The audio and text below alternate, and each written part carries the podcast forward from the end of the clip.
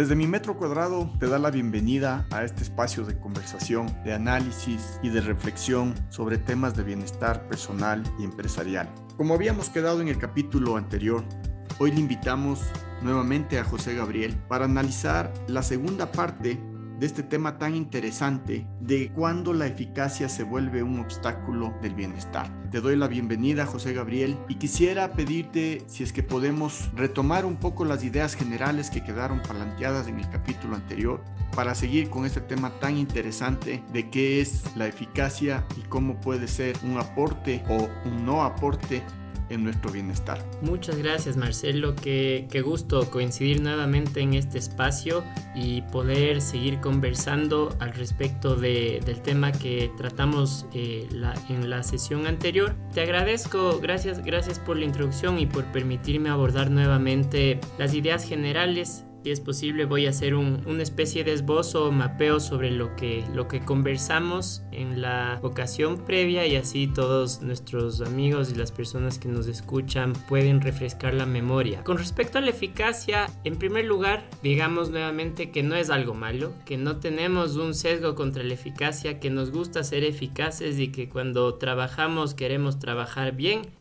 y que al igual que todas las personas de la Tierra, cuando las cosas se nos dan y los objetivos los alcanzamos, naturalmente eh, estamos felices y, lo compartimos así con, con los que nos conocen.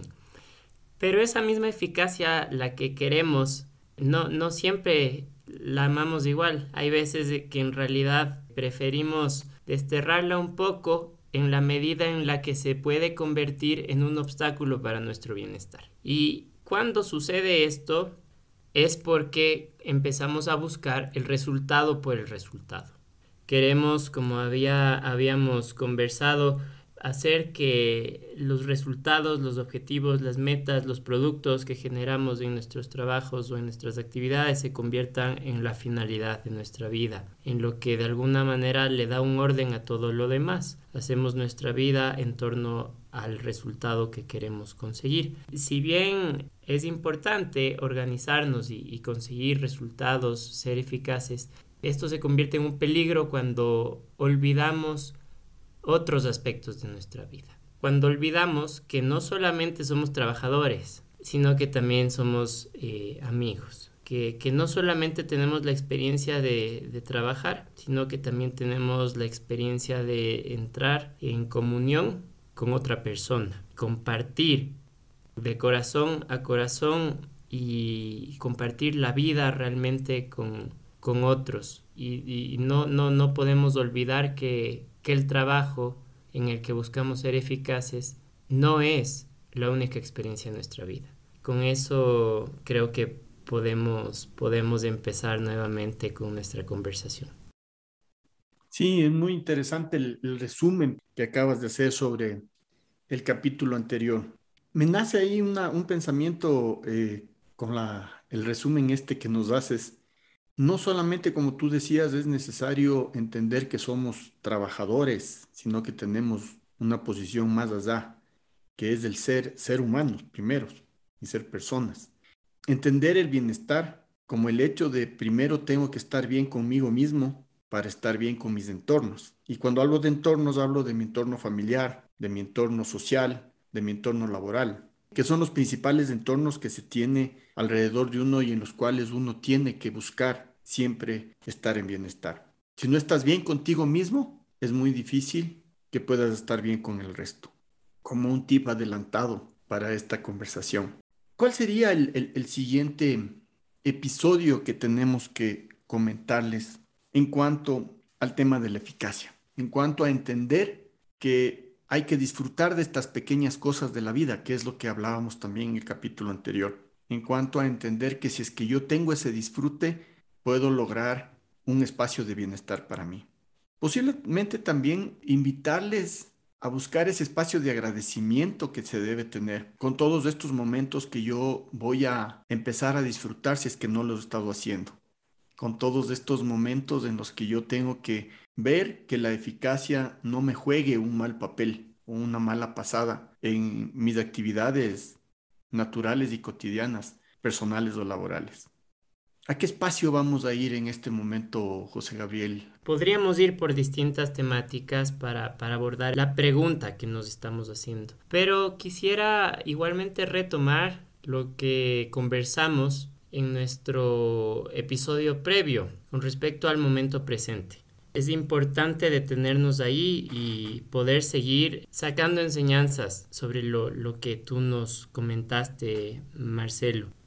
El, momento presente, valga la redundancia, actualmente es, es, un tema que está de moda, que, que está de moda en, en, por ejemplo, las escuelas de mindfulness, que me gustan, dicho sea de paso, precisamente por este énfasis. He visto psicólogos y psicólogas que trabajan mucho con la necesidad de reconocer lo que estoy sintiendo en este momento, de ponerle un nombre a las, a las emociones, de estar conectados con el momento, con el momento presente.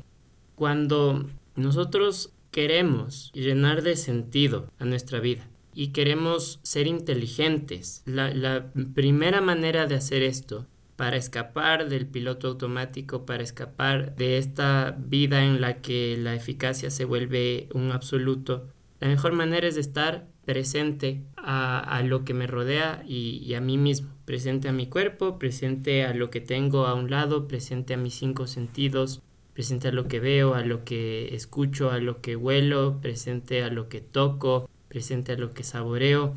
Y es en el momento en el que empiezo a estar presente y conectar con la realidad a través de mis cinco sentidos, cuando la inteligencia empieza a despertar y me doy cuenta que no es suficiente vivir para un proyecto que siempre, como nos decías, está en el más allá y no aquí, eh, sino que vale más bien la pena también tomarse un momento para reflexionar, para alcanzar lo que de hecho está al lado mío sea lo que sea. Puede ser una persona o puede ser que no hay nadie.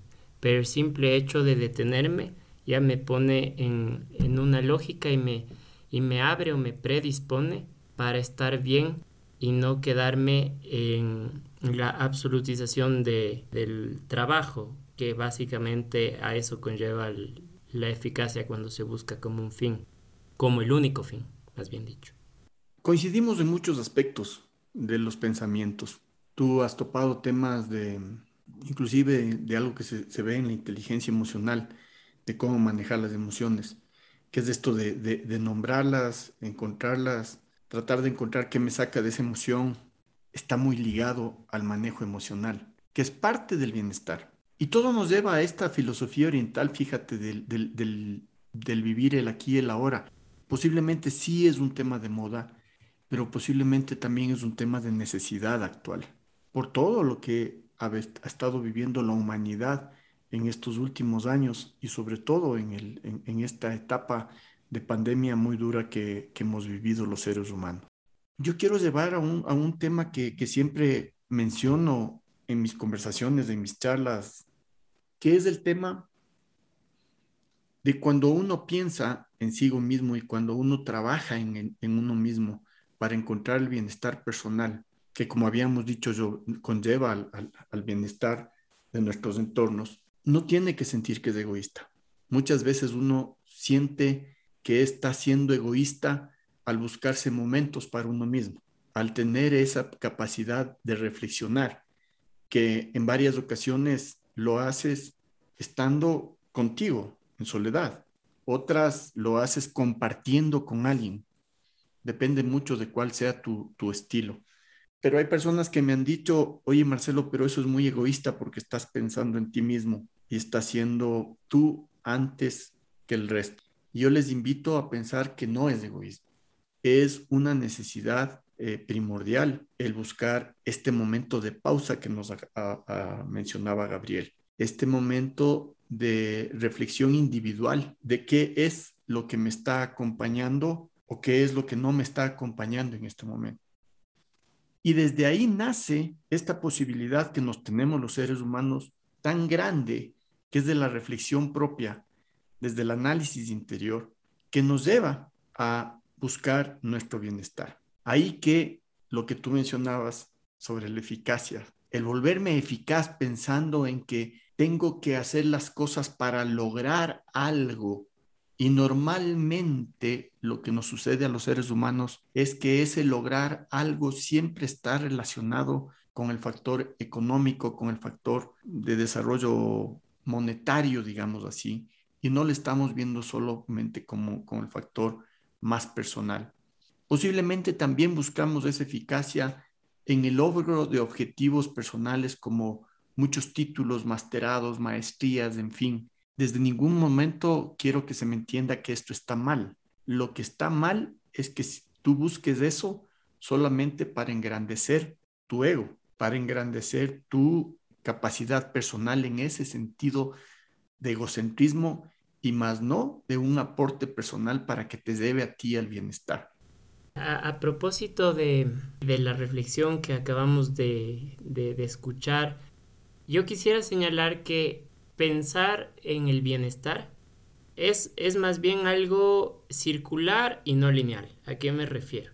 Muchas veces nosotros tendemos, y esto se debe en gran parte a la escolarización, en la que estamos acostumbrados a, a, dividir todo por niveles que van siempre de lo menor a lo mayor, tendemos a considerar que el camino hacia la felicidad, que como dijimos la vemos como si estuviera en el futuro, aunque deberíamos mirarla siempre en, clave del de momento presente para que sea tal, para que sea felicidad, tendemos a pensar que es como subir una montaña y que en la cumbre de la montaña será el momento en el que finalmente viviré lo que quiero vivir, lo que me, lo que me ayudará a estar bien cuando en realidad esto se parece más a un nodo, como cuando, uno, uno mira un carrete en el que se, se amarran los hilos, que hay unas vueltas para arriba y para abajo, para arriba y para abajo. Las cosas van y vienen y, es, y hay una interacción similar eh, si es que nosotros buscamos nuestro, nuestro bienestar, pero el mismo, no solo nuestro bienestar, sino la felicidad que en ocasiones podemos podemos notar es más amplio que solamente mi bienestar. Eh, muchas veces para alcanzar la, felicidad queremos justamente darle a alguien más la oportunidad de ser feliz o darle una alegría simplemente y vemos que en eso también nos encontramos a nosotros mismos. Entonces es una, una gran interacción. Yo tengo que estar bien para darle al otro lo mejor de mí, pero igualmente muchas veces es el otro el que me ayuda a mí a estar bien. Y, estamos siempre así, interactuando, es la, idea de, este espacio precisamente, darles algo a ustedes eh, y, seguramente ustedes después le darán algo a otra persona, pero es, es, más bien una dinámica que sube y baja, que va y viene y, no solamente un camino lineal con un inicio y un, y un punto final. Ahora, hablando de la eficacia, había dicho en, la conversación que tuvimos en, en el capítulo anterior que para salir de la lógica en la que solamente nos importa conseguir resultados, tenemos que darle un énfasis muy grande a la búsqueda de la verdad, que podríamos parafrasear y decir la misma frase de otro modo, que es al deseo de conocer y de vivir experiencias eh, humanas en la mayor cantidad bueno, no cantidad, pero de la mayor calidad posible, porque nadie va a poder vivir todas las experiencias eh, de todos los seres humanos, pero al menos sí podemos tratar de que lo que vivamos, llenarlo de calidad antes que de cantidad. Eso por un lado. Por otro lado, también en el arte, aunque es un trabajo, muchas veces el arte está eh, realizado por un afán de porque te toma la pasión que tienes por lo que haces y no hay otra razón. Tú, tú lo amas tanto, lo disfrutas tanto que aunque no consigas dinero a partir de eso, igual lo harías una y mil veces y te haces un espacio, duermes menos con tal de hacer eso que te apasiona y terminas escapando la lógica de la, de la eficacia. Y la otra que les decía eh, la otra manera de darle a nuestra vida, de darle sabor, porque la persona que vive para la eficacia realmente es, se vuelve una persona amargada. El primero en darse cuenta de eso es uno mismo. Y la manera de, salir de esa lógica que nos encierra es conocer un amigo, es tener un amigo que, que cuando, la palabra amigo la usa en sentido amplio, como la usaba el filósofo Dominique Philippe y también Aristóteles como la persona a la que tú eliges amar y que te ha elegido de vuelta, la persona por la que tú buscas siempre su bien y que busca también que tú estés bien, eh, a, eso me refiero, puede ser un esposo, una esposa, un hermano, un papá, un hijo o, un conocido con el que se ha, generado un, vínculo afectivo muy fuerte.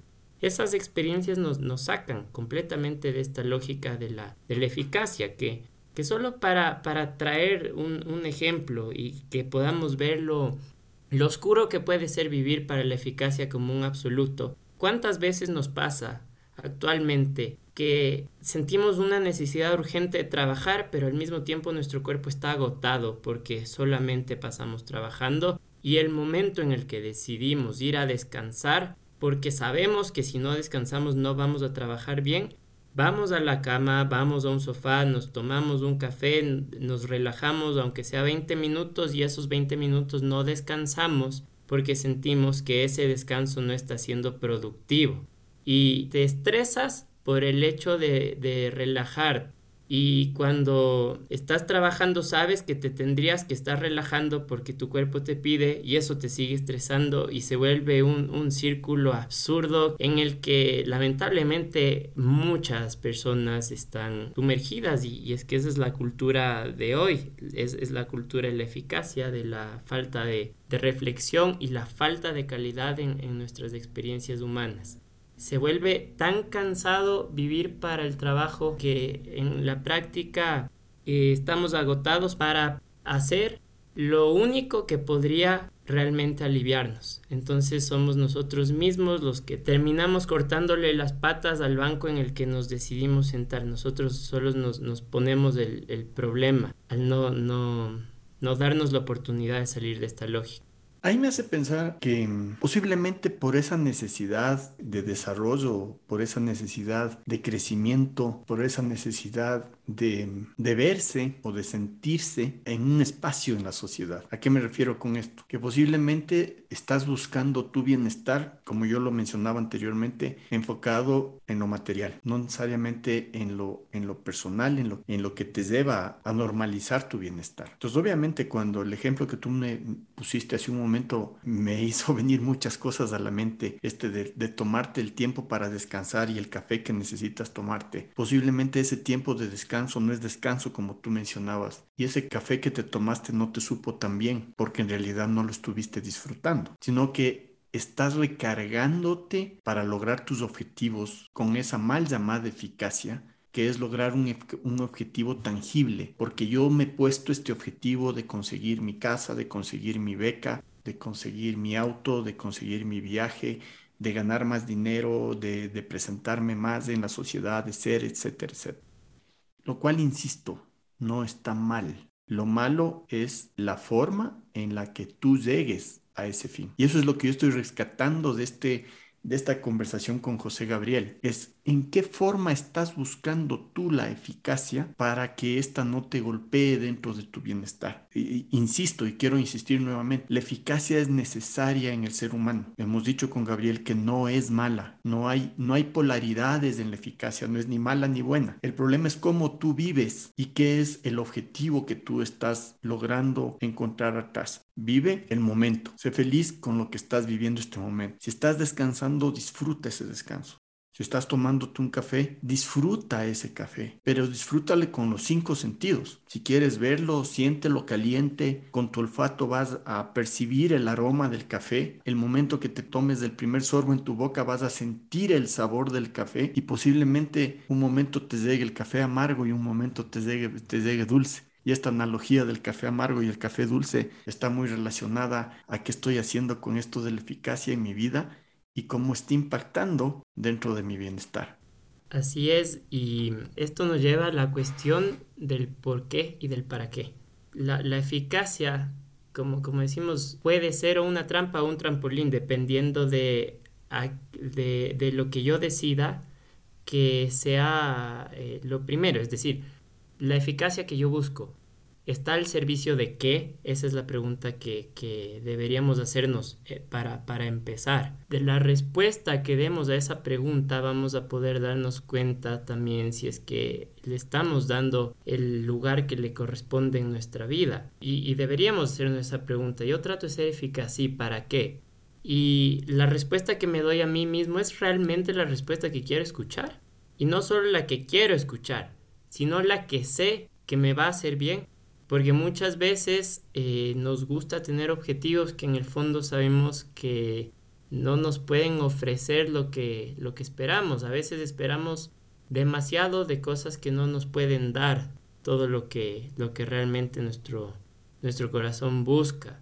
Entonces aquí es, es tan importante hacerse esta pregunta del para qué, pero no es común, no es común hacerse esta pregunta y, no es casual que no sea común hay un filósofo se llama Augusto Comte que decía que está, está bien para los niños preguntarse el por qué y el para qué de las cosas. Que, que los niños hagan eso. Pero si es que queremos ser adultos ya, ya no nos debería interesar. Solo preguntémonos por el cómo, cómo hacer las cosas. Y es terrible pensar así. Es terrible pensar así porque eso inmediatamente conduce a la pérdida de sentido de todas tus acciones humanas. Ya no sabes por qué haces lo que haces. Y a propósito esto, un paréntesis, recomiendo un muy buen libro que se llama El hombre en búsqueda del sentido, de Víctor Frankl, donde narra su, su testimonio de cómo incluso en un campo de concentración y después de haber salido del campo de concentración, habiendo perdido a su esposa, a su familia, logró de todas maneras recuperar un sentido en su vida. Pero no podemos renunciar a la pregunta del por qué. No, si bien es cierto, como lo dijimos, el momento presente es clave porque solo puedo ser feliz aquí o, o no ser feliz en absoluto, aquí y ahora quiero decir en el presente, al mismo tiempo es insuficiente el presente en la medida en la que mi vida esté ordenada completamente hacia la eficacia. Si es que mi presente consiste solamente en, trabajar, trabajar, trabajar y así sucesivamente, el momento presente es, es como el de una máquina bruta que trabaja simplemente sin, sin mucha inteligencia, eh, entonces en el presente también encontraré frustración. Claro que no por eso tengo que escapar del presente. Sin embargo, además de vivir el momento presente, considero clave que busquemos y nos preguntemos para qué mi vida humana, para qué voy a vivir, cuál de todas estas posibilidades que me ofrece mi vida, porque tenemos muchas posibilidades, muchos bienes, cuál me va a hacer feliz. Eh, ¿Será ser libre? Será la mera posibilidad de tener muchas, de hacer muchas elecciones, será eso que me va a hacer feliz.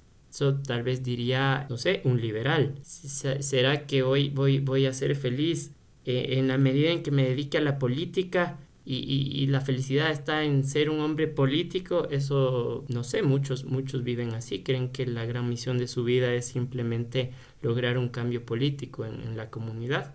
Eh, y esto, por ejemplo, pensaba eh, Rousseau el, filósofo francés. Pero bueno, más estas son tal vez respuestas demasiado generales que estoy dando, posibles respuestas, pero de todas maneras uno sí tiene que tener claro que en la práctica vive para algo. En la práctica uno vive para algo.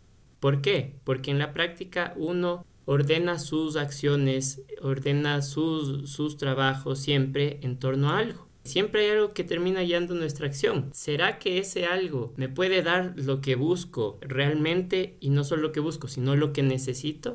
¿O estoy a lo mejor renunciando a muchas experiencias valiosas de vida por, por prejuicios o, porque la eficacia se ha convertido en lo primordial en, en, mi vida, en mi vida humana? En el coaching decimos que cuando te preguntas el por qué, te vas al pasado. Es una pregunta que te lleva a respuestas del pasado.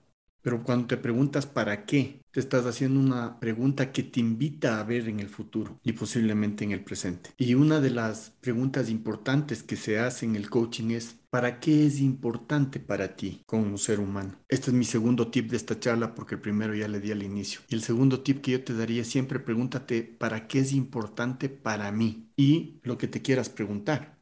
¿Para qué es importante para mí ser eficaz? ¿Para qué es importante para mí estar del lado que la eficacia me apoya? ¿Para qué es importante para mí lograr el objetivo que estoy buscando? Y cuando tú te haces la pregunta del para qué es importante para ti, empiezas a darle sentido a lo que tú estás buscando. Y posiblemente es una de las preguntas más ambiciosas cuando estás buscando tu propósito de vida. ¿Para qué es importante para mí lo que yo estoy haciendo este momento?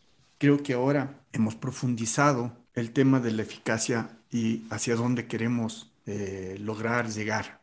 Y en este sentido tan, tan bonito de, de esta última parte de tu conversación, en la que ya le dimos un sentido al propósito de la eficacia y de cómo tenemos que verla a nuestro favor y no en contra. Y cómo tenemos que nosotros ser los que logramos que la eficacia no sea un obstáculo para nuestro bienestar. Porque al final ¿En quién está la definición de que si la eficacia es o no un obstáculo para mi bienestar? De la conversación que hemos tenido, de los dos capítulos que hemos mantenido, personalmente saco la conclusión de que está en mí, de que está en cada uno de nosotros, el ponerle en el espacio que tiene que estar, para que no sea un obstáculo, que más bien sea un apoyo y me permita con eso que sea ese trampolín que tú mencionabas como una buena analogía, yo creo que el trampolín es igual a la pregunta ¿para qué es importante para mí? Porque el trampolín te puede impulsar siempre hacia adelante, con una sola condición, que tú quieras que sea así.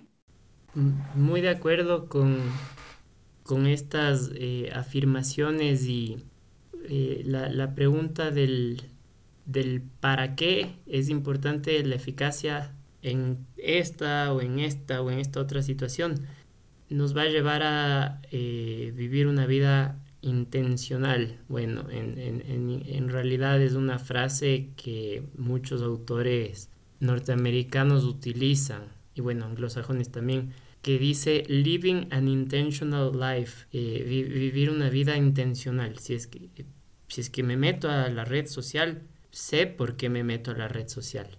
Podemos superar ir más lejos que el mero reaccionar ante lo que se me viene al frente.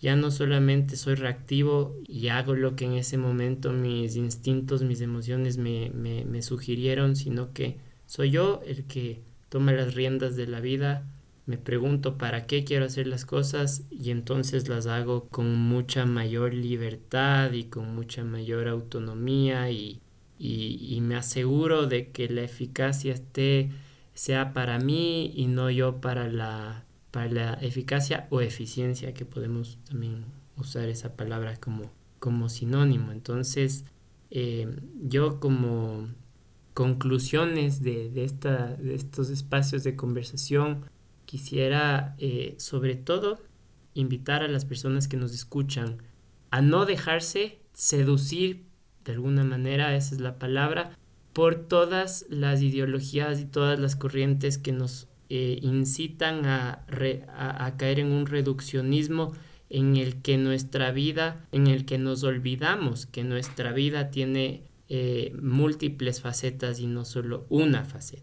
No solamente la faceta de ser productivo, no solamente la faceta de generar cambios sociales, no solamente la faceta de cuidarme a mí mismo, no solamente la faceta del el deporte, de, la diversión, todas esas son importantes, unas más que otras. Y, claro, eso también le invito a la gente a, preguntarse, a, no conformarse con eh, la conclusión que nos dice todo está bien si es que a mí me parece bien, sino que realmente seamos tengamos el coraje de preguntarnos si es que lo que a mí me parece bien, ¿será que sí o, más bien es un prejuicio, ¿no?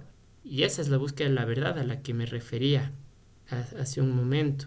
Y, que veamos que, que, la vida tiene tantas matices y tantas facetas, procuremos vivirlas todas con mucha calidad.